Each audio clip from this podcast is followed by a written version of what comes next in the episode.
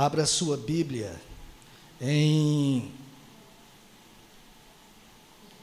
Jó, capítulo 42. Vamos ler somente um versículo da palavra do Senhor, tá certo? Ah, Jó 42, verso 5.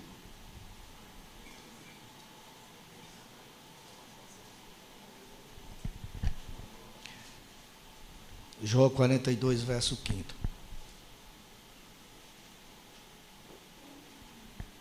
Diz assim o texto santo: Eu te conhecia só de ouvir, mas agora os meus olhos te veem. Vamos orar mais uma vez, Senhor. Peço que tu nos dê a graça de compreender a tua palavra e que tu faças aquilo que eu não posso fazer. Eu oro assim no nome de Jesus. Amém.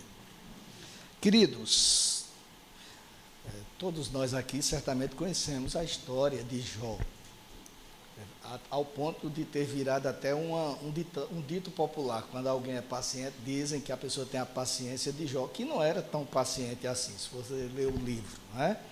Mas a leitura deste livro nos revela outras coisas de Jó. Nos revela, em primeiro lugar, que ele era um homem extremamente piedoso. Já no primeiro versículo, nós lemos que este homem era íntegro e reto, temia a Deus e se desviava do mal. Ah, o livro também nos mostra que ele era zeloso para com a sua família e zelava para que ela também fosse piedosa. Tanto é que ele o, o verso 5 do capítulo 1 mostra que ele oferecia sacrifícios a Deus pelos filhos para que eles não pecassem contra Deus. Ainda no capítulo 1, nós vamos ver que Jó era um homem que tinha as características, essas características do verso 1, íntegro, reto, temia a Deus e se desviava do mal, elas foram reconhecidas pelo próprio Deus. Em determinado momento, quando numa conversa com Satanás, Deus diz: Você viu o meu servo Jó? Não há homem como ele, íntegro, piedoso, temente a Deus e que se desvia do mal. Não foi qualquer um que, que definiu Jó assim, mas foi o próprio Deus. Também a gente vê, já, já no capítulo 4, um homem que, segundo o relato dos próprios amigos que estavam tentando consolá-lo naquele momento. Ele era um homem que antes da doença fortalecia as mãos cansadas e os jovens vacilantes. Era alguém que estava sempre é, ajudando as pessoas, sempre buscando levantá-las para que elas seguissem em frente. Ah, no capítulo 31, nós vamos verificar no verso 1 que Jó era um homem que se comprometeu em não direcionar o seu olhar para outras mulheres. E ele disse, inclusive, que se alguma vez ele tivesse se deixado seduzir por outra mulher, que os homens se deitassem com a mulher dele. Tamanho era o compromisso dele com Deus ao ponto de dizer isso. Enfim, durante todo o diálogo existente entre ele e seus amigos, no qual ele se defendeu das acusações de ter falhado, e por isto mesmo estaria por causa da falha, segundo seus amigos, do pecado dele, ele estaria colhendo os frutos negativos. Nós percebemos neste relato um homem que sempre se preocupou em agradar a Deus e fazer o que era correto. No entanto, no último capítulo, no capítulo 42, nos deparamos com uma confissão do próprio Jó, que diz o seguinte: nós lemos no princípio, eu te conhecia só de ouvir Jó tinha uma vida exemplar e servia, se por óbvio, com o perdão da redundância, mas se era uma vida exemplar, servia de exemplo para muitos que o conheciam. Ah, os filhos dele conheciam um homem zeloso pela causa de Deus. Jó era alguém que vivia, como consta no versículo primeiro, que eu já citei aqui, com temor de Deus. Mas não conheciam o Senhor. Palavras dele. É, a vida de Jó, meus amados, para utilizar um exemplo grosseiro, para que vocês entendam o que eu quero dizer. Era como a de alguém que labora, trabalha numa dessas grandes redes de supermercados, por exemplo, multinacionais, que conhecem o presidente, que leem sobre o presidente da rede, que sabem os costumes porque veem nas revistas de negócios, conhecem a família porque veem nas revistas sobre personalidades, sabem tudo sobre ele, mas não tem nenhuma relação com ele, não tem convivência com ele, não sabem dos dilemas, não sabem das dificuldades, dos sonhos, do dia a dia. Porque conhecem de ouvir falar, mas não de se relacionar com ele. Então, Jó, diz ele, conhecia a Deus pelo que ouvia dizer dele. E, em certo ponto, isto mostra o quanto ele era um homem diferenciado, pois o fato dele ter ouvido sobre Deus o levou a ser temente a Deus, diz o texto. Ou pelo menos o temor dele aqui era no sentido de buscar agradar a Deus, talvez até ah, para que não viesse a colher os frutos negativos. Mas não passava de alguém que buscava. Se ele não queria colher os frutos negativos, é porque ele buscava recompensas por isto. O capítulo 31, por exemplo, que eu citei agora há pouco, os versos 1 ao 3, nos dá uma ideia de como era o relacionamento de Jó com Deus. Ele diz assim: Fiz uma aliança com os meus olhos de não olhar para uma virgem, do contrário, qual seria a minha porção do Deus lá de cima e que herança receberia do Todo-Poderoso desde as alturas? Por acaso não é a perdição para o ímpio e a desgraça para os que praticam a maldade. Então vejam que ele buscava ter uma vida de integridade, buscava ter uma vida fazendo o que era correto para Deus, mas porque se ele não fizesse isto, ele não teria a porção do Deus lá de cima, não teria a herança do Todo-Poderoso, que aqui ele estava se referindo a questões é, de vida eterna. E se nós observarmos, muitos vivem assim estão nas igrejas, nos seminários, nos conventos, nos mosteiros, são pastores, padres, seminaristas, todos envolvidos com os feitos do Senhor e todos querendo agradar ao Senhor, mas muitas vezes, em muitos casos, sem nenhum conhecimento do Deus, do Deus eterno. Ah, como eu falei, querem agradar ao Senhor, são bem intencionados, mas, embora conhecedores dos feitos de Deus e do que Deus é capaz de fazer, não têm relacionamento com Deus, vivem distantes dele. Então, era assim que Jó vivia. Ele tinha o conhecimento de Deus, e o conhecimento que ele tinha de Deus era correto, não era um conhecimento errado. Tanto é que o próprio Deus, no capítulo 42, é, depois de falar com ele, fala com um amigo dele, dizendo assim: Você não fez como o Jó, que falou o que é correto sobre mim. Conhecimento correto. Mas ainda assim, diz ele que não conhecia a Deus. Os sacrifícios, meus amados, que ele é, apresentava, não passavam de rituais. Aliás, a palavra traduzida como temente, no original, no hebraico, pode ter os seguintes significados. No verso primeiro, quando diz que ele era temente a Deus, pode ter a. Pode significar reverente, sim, pode significar é, temente, sim, mas também, e principalmente, pode significar medroso. Existe uma diferença entre temor e medo. O temor é, é, por exemplo, em Provérbios capítulo 9, verso 10, assim como no Salmo 111, verso 10, consta que o temor do Senhor é o princípio da sabedoria. Nestes textos, em Provérbios e em, e em Salmos, o, a palavra hebraica utilizada, quando se refere a Deus, significa respeito, significa reverência, significa piedade, não tem nada a ver com medo. Muitas vezes as pessoas não fazem algo com medo das consequências. mas não por querer agradar a Deus, não por ser piedosas, não por ter reverência ao Senhor. Então eu não vou pecar, porque se eu pecar eu vou para o inferno. Isso é medo. Agora eu não vou pecar, porque senão vai entristecer Deus. Isso é piedade, é reverência ao Senhor, é andar de acordo com a vontade do Senhor.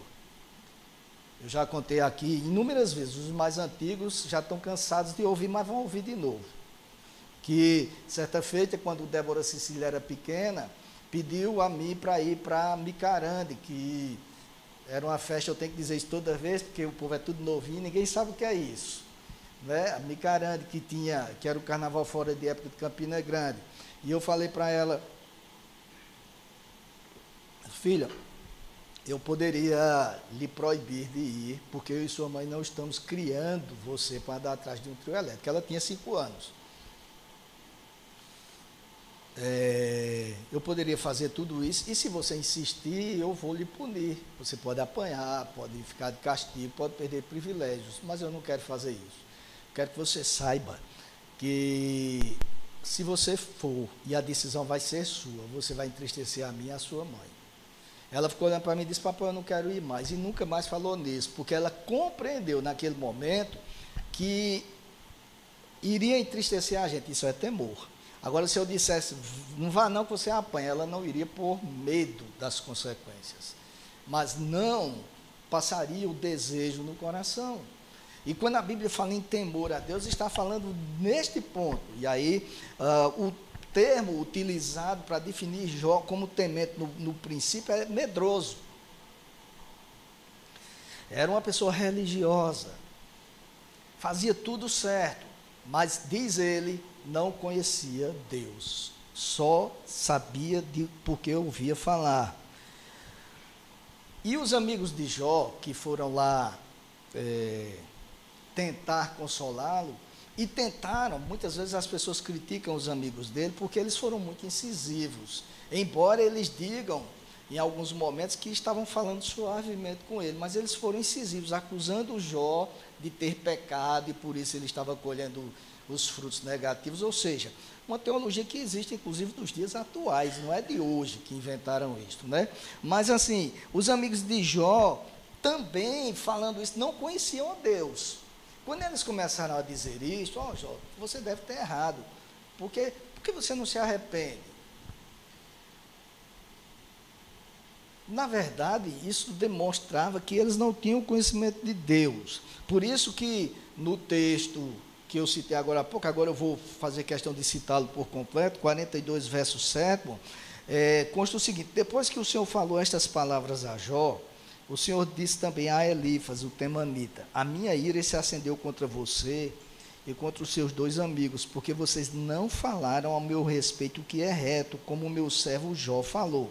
Ou seja, ao conversarem com Jó, queridos, e, e repito, eles foram muito sinceros, porque queriam ver o amigo curado, nenhum amigo quer ver o outro daquela forma, mas eles, eles deixaram de entender que Deus é soberano, que Deus tem o controle de tudo e passaram a acusar Jó de ter cometido um erro, como se Deus fosse aquele que vive simplesmente esperando as pessoas errarem para ah, puni-los. É óbvio que a Bíblia ensina que isto que o homem plantar, isto também fará. É uma questão de, de colheita do que se faz. Mas antes de tudo, é preciso ver que Deus é quem tem o controle da situação, que Deus é o soberano e que Ele não precisa dar satisfações a ninguém. Eles não disseram isso, eles entenderam que ah, Deus estaria punindo Jó por causa dos erros dele. Tanto aqui no verso 8, Elifas diz assim: Segundo eu tenho visto, os que lavram a iniquidade e semeiam o mal, isso mesmo ele escolhe. Então ele estava ah, é, dizendo, isso é no capítulo 4, verso 8, dizendo que Jó estava colhendo o que havia plantado. Ao invés de centrarem as razões do infortúnio de Jó na soberania de Deus, centraram nas ações de Jó. Por quê, queridos? Porque eles também não tinham conhecimento de Deus. Podiam até ter conhecimento teórico, e de fato eles demonstraram que tinham, mas não o conhecimento de Deus. salmista, no Salmo 119, verso 125, diz assim: Sou teu servo, dá-me entendimento para que eu conheça os teus testemunhos. E aqui eu vou aproveitar e pedir pensar a vocês para fazer uma citação de Parker, que é um teólogo. E ele diz assim, comentando o Salmo 119, ele diz: Se você olhar o Salmo 119, verá que o interesse do salmista em adquirir conhecimento sobre Deus não era um interesse teórico, mas prático. O desejo supremo, continua ele, o desejo supremo dele era conhecer o próprio Deus e desfrutar dele. Ele considerava o conhecimento de Deus simplesmente como um meio para alcançar aquele fim. Ele queria compreender a verdade de Deus para que seu coração pudesse responder a ele e sua vida fosse conformada à imagem dele. E este é o grande problema que existe, queridos, porque as pessoas têm tanta dificuldade em ter relacionamento com Deus, porque elas querem que Deus faça a vontade delas. Não se conformam à vontade de Deus, não aceitam o que Deus faz, e alguns até esperneiam. Vocês já viram aquelas crianças mal educadas, filhos de pais bananas, que vão para o supermercado ou para qualquer lugar e pedem uma coisa e o pai não dá. Quando eu fico olhando, dá uma vontade de ir lá. Eu, teve um dia desse que eu quase ia, porque o menino estava berrando no supermercado. Eu vou falar com essa mulher, mas quando eu olhei, o marido dela estava perto e o bicho era meio torado no grosso. Ele vou não, pode ser que ele bata em mim. Mas assim, o menino estava mandando no pai e na mãe, mandando mesmo.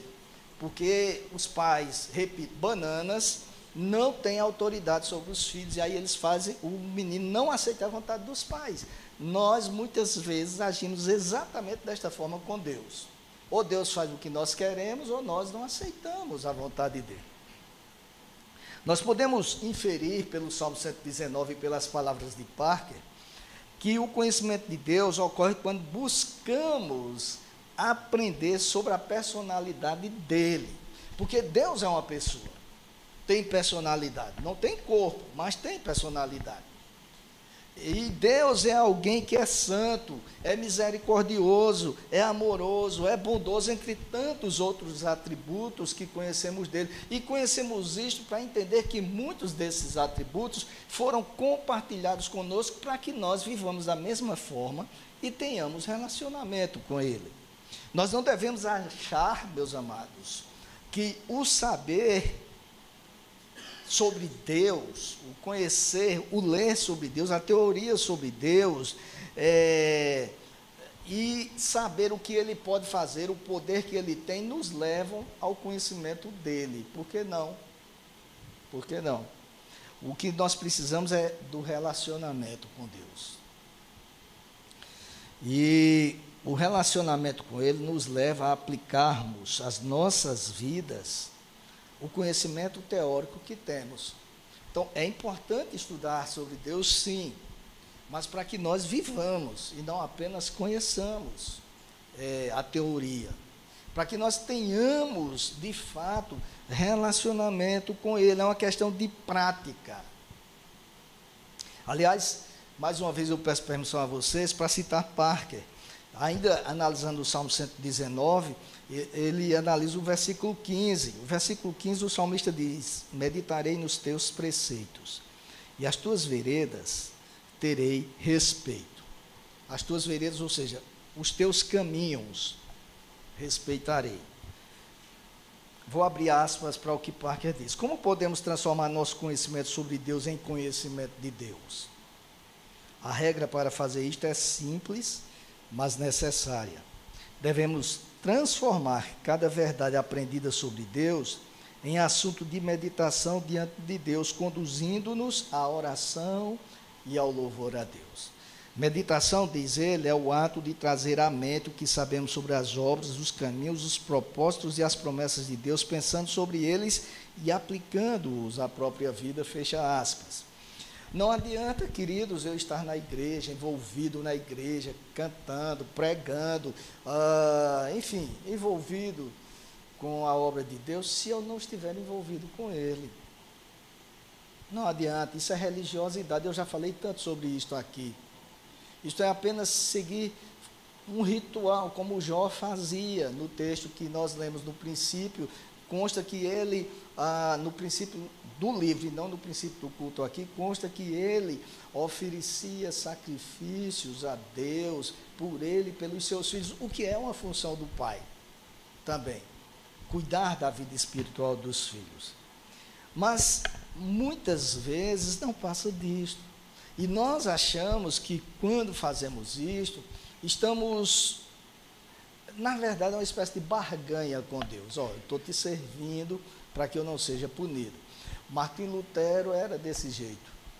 Martim Lutero vivia achando que Deus estava pronto, cheio de ódio para pegar ele quando ele errasse. Quanto mais ele se esforçava, mais ele sentia medo de Deus, até o dia em que ele leu Romanos 1, 17. Leu de forma diferente, porque ele conhecia e já ministrava aulas sobre a carta aos Romanos. O justo viverá da fé. Não é pelos nossos méritos, é por Deus. E é importante conhecer isso. Nós não estamos aqui nesta noite porque nós somos bons, bonitos, porque eu torço pelo Campinense. Nada disso. Aliás, como foi? Foi 2 a 0 mesmo o jogo? Ou oh, foi? Oh, beleza. Mas tudo bem, 2 a 2 A Tony ali, meu, o pai de Joel. Joel é a outra, a outra ovelha raposeira daqui mais nova.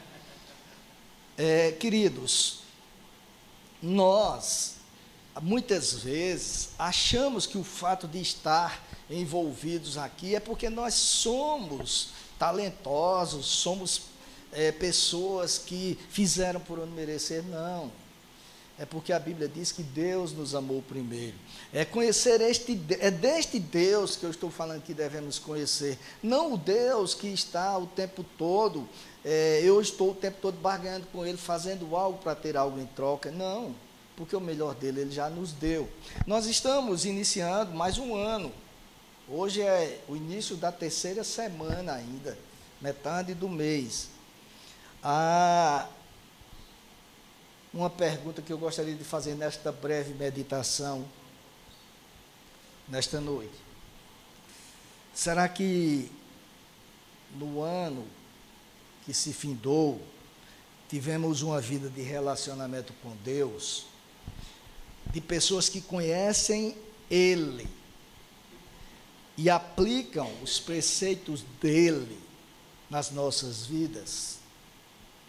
Ou será que nós terminamos o ano, e é, são duas perguntas em uma apenas, será que nós terminamos o ano sem nenhum relacionamento, sem nenhum prazer em estar na presença dele, cultuando, nem prazer em cultuá-lo, nem de vir à casa dele? Se a nossa resposta for sim à primeira pergunta, devemos nos comprometer em manter esta prática, buscando o conhecimento do próprio Deus cada vez mais. Agora, se a nossa resposta for sim à segunda pergunta, nós devemos, em primeiro lugar, nos arrepender. Se tivemos um ano passado distante de Deus, um ano de religiosidade, mas sem nenhum uh, relacionamento com Deus, aquele ano em que a gente faz orações é, prontas, decoradas, ou que a gente lê a Bíblia por obrigação apenas para seguir um programa de leitura, aquele ano em que nós ah, muitas vezes trocávamos o culto a Deus, eu não estou falando da igreja, mas estou falando o culto a Deus, ou na igreja ou em casa por, por coisas menos importantes, mas que nós estávamos dando mais importância, então é o momento de nós nos arrependermos e pedirmos perdão a Deus. Jó, quando reconheceu que não conhecia Deus, no texto que nós lemos no princípio, quando ele reconheceu que conhecia Deus apenas de ouvir, ele, no capítulo 42, verso 6, disse o seguinte: por isso, me abomino e me arrependo no pó e na cinza. Porque se não houver arrependimento, não, eu vou mudar agora, está tudo bem. Nós não fomos tratados. Não basta simplesmente mudar de atitude. É importante a mudança, mas não basta simplesmente isto, porque nós devemos antes nos arrepender e confessar ao Senhor nosso pecado, e é pecado. As pessoas pensam que pecado é somente viver fazendo aquelas coisas esdrúxulas que a sociedade é, considera pecado, mas o fato de eu não querer ter relacionamento com Deus é pecado, de eu trocar Deus por qualquer coisa é pecado. E aí nós devemos entender isso, porque senão vamos continuar na mesma. Muitas vezes, no término de um ano, já que eu falei nisto, a gente faz uma série de, de projetos, uh, faz uma relação, melhor dizendo, de coisas que queremos colocar em prática. Eu adoro essa palavra coisa, porque cabe em todo lugar. Quando eu não sei coisa, pronto. Então, de coisas que devemos colocar em prática.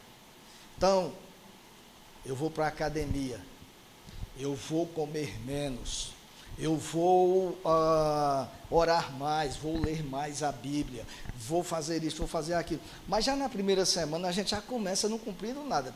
Semana de férias, festas. Quem fez a promessa de comer pouco, continua comendo muito. Diz, não, na outra semana eu começo. Quem fez a semana de orar mais não está dando para ir. Eu mereço férias, afinal de contas. Na outra semana eu começo, porque não houve arrependimento, houve somente o desejo de mudar, a primeira coisa que tem que haver é o arrependimento e a confissão ao Senhor. Depois nós devemos nos comprometer em reverter o quadro. Porque tem que haver disciplina, tem que haver compromisso. De, nós devemos deixar de ser teóricos sobre Deus para sermos conhecedores dele.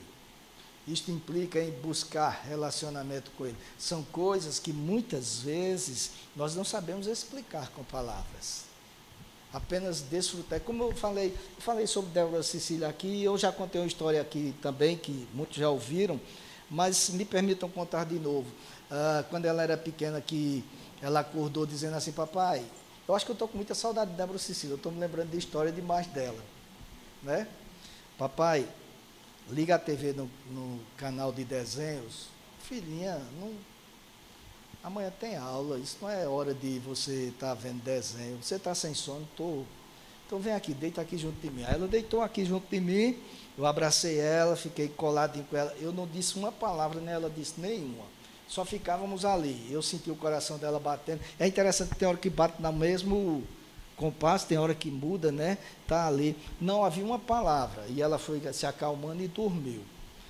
Mas havia comunicação havia relacionamento entre pai e filha, mesmo sem dizer nada. É disto que eu estou falando, de ter prazer em estar nos braços de Deus, de ter prazer em servir ao Senhor, de ter prazer em andar na presença dEle, de ter prazer em ler a palavra dEle, em orar, de ter prazer em servi-lo e não fazer por obrigação. Não se trata de religião, não se trata de. É, conhecimentos exacerbados que a gente adquire no seminário, nada disto. Se trata de conhecer o próprio Deus e viver de acordo com a vontade dele. O meu desejo, a minha oração é que nós tenhamos um ano de relacionamento autêntico com o Senhor e possamos chegar na conclusão que Jó chegou. Antes eu te conhecia só de ouvir, agora os meus olhos te veem. Podemos não ver é, uma teofania, a aparição de Deus. Mas podemos vê-lo em tudo que ele faz nas nossas vidas, no dia a dia.